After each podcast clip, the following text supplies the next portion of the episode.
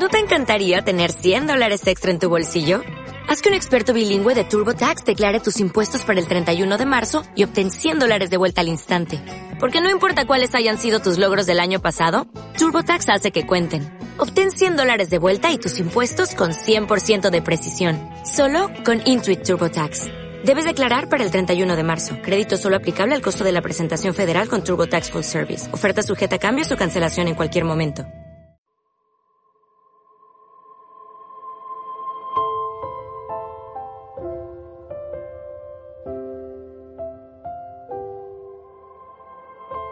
Es difícil abordar el tema de la muerte.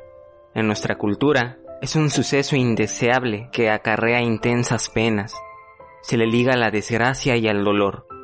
El simple hecho de tomar conciencia sobre la muerte puede ya desencadenar angustia, siendo que todos somos vulnerables a morir.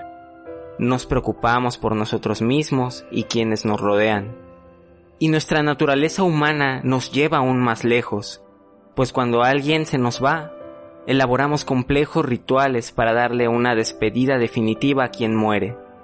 Y no podemos dejar a un lado el misterio que envuelve este suceso, pues desde nuestras versiones más primitivas como especie, nos esforzamos por responder si hay algo más allá, si nuestra conciencia se degrada junto a nuestros restos y la existencia culmina, o si dicha conciencia se transporta a un plano superior, a un espacio inaccesible para los vivos, y la existencia se asienta en una eternidad inmaterial que está fuera de nuestra comprensión, pero siempre con el deseo de volver a estar juntos. Particularmente en México, que es el país donde vivo, esta temporada se presta bastante para hablar sobre el tema de la muerte, pero sobre todo para rendir tributo a familiares y amigos que ya se han ido, para hacerles saber de alguna manera que los extrañamos y que no los hemos olvidado, porque nuestro amor por ellos no ha cambiado. Por esta razón, en Psicoscopio queremos rendir homenaje a la memoria de tus seres queridos, ayudándote a conocer el proceso de duelo para aprender a dejarlos ir, continuando cada quien en su camino y sentirnos en paz tras la despedida. Ya comenzamos en Psicoscopio.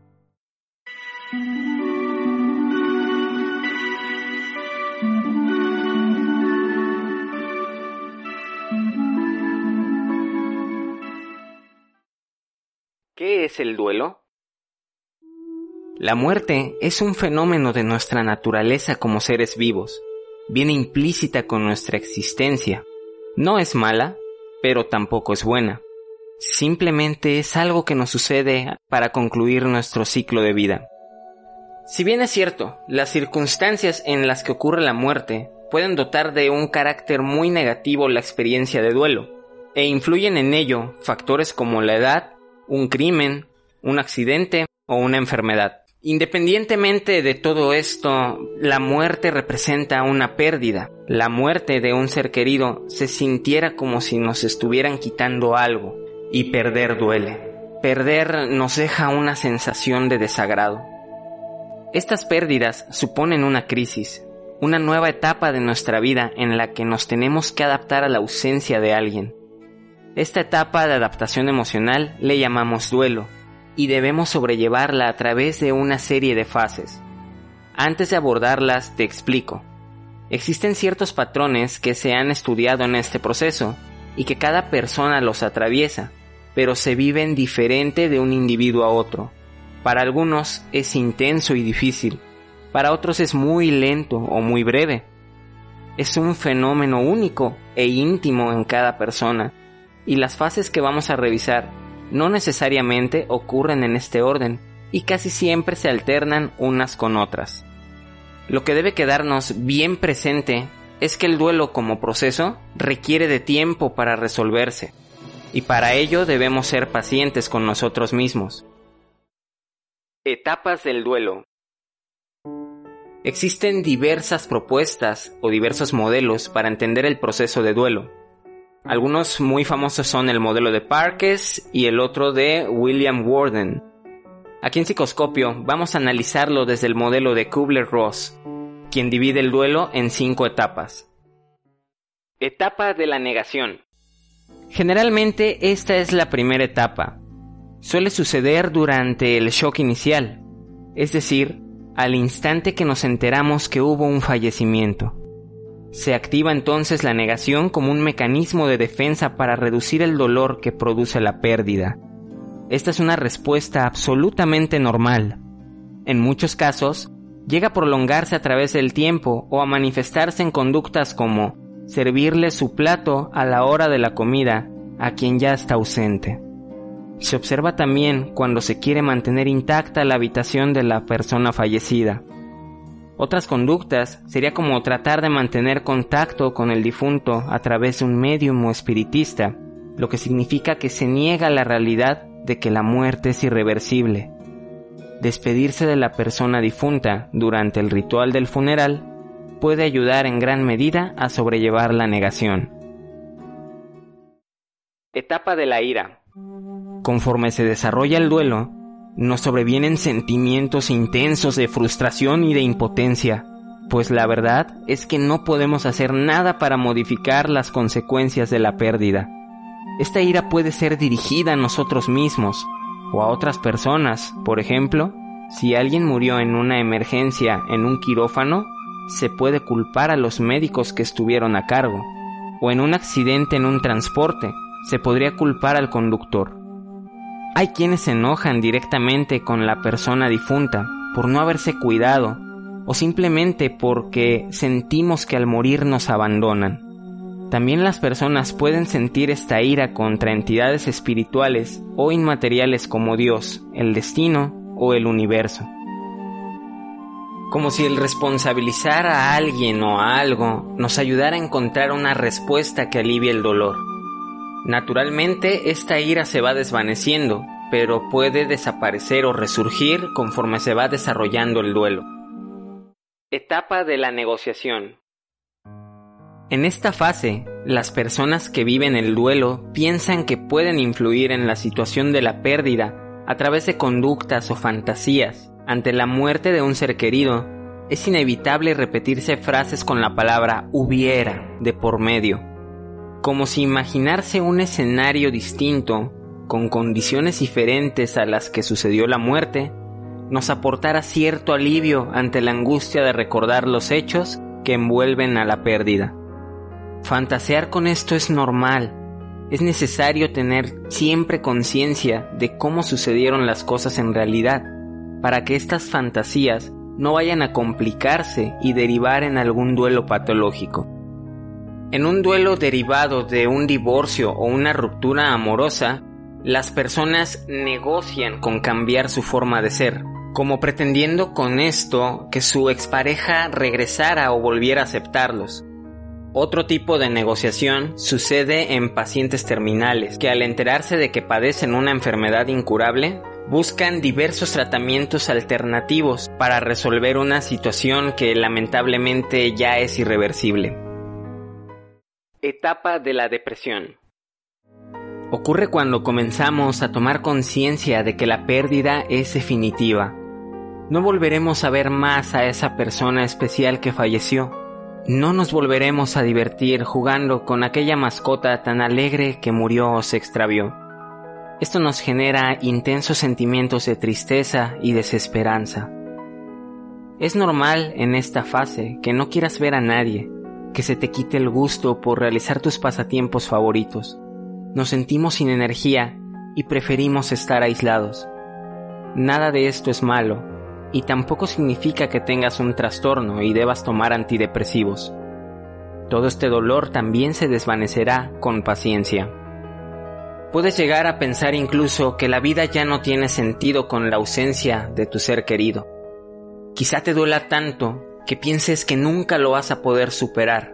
Pero estas creencias se desarrollan por la misma naturaleza del dolor, por la pérdida. Llegará algún momento en el que entres en la fase de aceptación y verás cómo todo se va reestructurando y volviendo la normalidad. Etapa de la aceptación. Esta es la única fase que tiene una posición concreta en este proceso, y efectivamente es la final. Aquí se experimenta un estado de calma emocional al recordar a la persona fallecida o de la que nos hemos separado. Al hablar al respecto de la pérdida, también nos sentimos con tranquilidad. se comprende la naturaleza de lo sucedido. Esto no implica que el ser querido que perdiste ya no te importe o ya no sientas cariño hacia él o ella. Simplemente se han ubicado tus sentimientos. Obviamente puedes extrañar y sentir nostalgia, pero lo haces sin romper en llanto y sin caer en un estado de ánimo depresivo. Finalmente, soltar y dejar ir a nuestros seres amados también es un acto de amor propio. Duelo patológico. Tomar asistencia psicológica mientras estás atravesando tu proceso de duelo es una excelente decisión que te ayudará a tomar conciencia y para conocerte mejor y saber cómo reaccionar ante todas estas etapas. Por otro lado, a veces se requiere ya de manera imprescindible el apoyo de un psiquiatra o de un psicólogo, ya que los duelos a veces se perturban y pueden tornarse patológicos. Las características de un duelo patológico son en primer lugar que se identifican por una duración excesiva y cabe señalar que el promedio en que dura este proceso de manera normal es de 1 a 2 años. Si llevas 3 años o más lidiando con un duelo, considera esto como una alerta. Otra característica es que no se llega a una conclusión satisfactoria, imposibilitando alcanzar la fase de la aceptación. Se experimenta un dolor intenso, como si la pérdida hubiera ocurrido ayer. Algún acontecimiento mínimo relacionado con algún recuerdo sobre él o la fallecida desencadena una intensa reacción emocional. Quien sufre de un duelo patológico se resiste a deshacerse de cualquier pertenencia de la persona fallecida. Estas son solo algunas características. Si te identificas con alguna de ellas, no dejes pasar más tiempo para pedir ayuda. Esto ha sido todo el día de hoy en Psicoscopio. Te agradezco mucho haber llegado hasta esta parte del video. Espero que te haya gustado y que hayas aprendido algo para tu utilidad. Si estás viviendo un duelo y no has tenido oportunidad de platicar cómo te sientes con alguien, te invito a que utilices aquí este espacio de la caja de comentarios. Habrá otras personas que a lo mejor están sintiendo lo mismo que tú. Ahí podemos conversar y darnos apoyo mutuo. También si quieres platicar conmigo en privado para obtener mis servicios de consulta psicológica online, te invito a que me contactes en el correo electrónico que está apareciendo por aquí. Anímate, es más accesible de lo que parece. También te invito a seguir las redes sociales de este tu canal a través de Twitter e Instagram, donde podemos incluso también tener algún tipo de conversación si así lo deseas. Me gustaría despedirme de ti con el siguiente mensaje. Si recientemente tuviste una pérdida y estás viviendo tu proceso de duelo, déjame decirte que por muy doloroso que lo estés sintiendo ahora y por muy oscuro que parezca el futuro para ti, que no te puedas visualizar con la ausencia de esta persona, déjame decirte que siempre hay esperanza. Tal vez en este momento no lo sientas así y te resistas incluso a creer lo que te estoy diciendo. Y te comprendo, esto es parte del proceso y es absolutamente normal. Pero todas las heridas cicatrizan y este ciclo tan doloroso que estás viviendo ahora no es la excepción.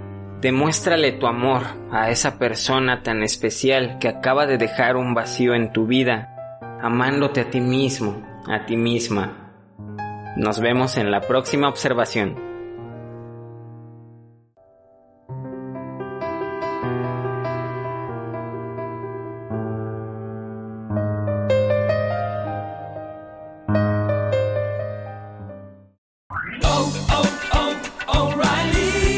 ¿Necesitas ayuda? En O'Reilly Auto Parts te ayudamos. ¿Necesitas algún consejo? Te aconsejamos. Nuestros profesionales en autopartes están siempre disponibles para ayudarte a encontrar lo que necesites. Excelente servicio al cliente es solo una de las ventajas que ofrece O'Reilly Auto Parts. Los profesionales en autopartes. Oh, oh, oh,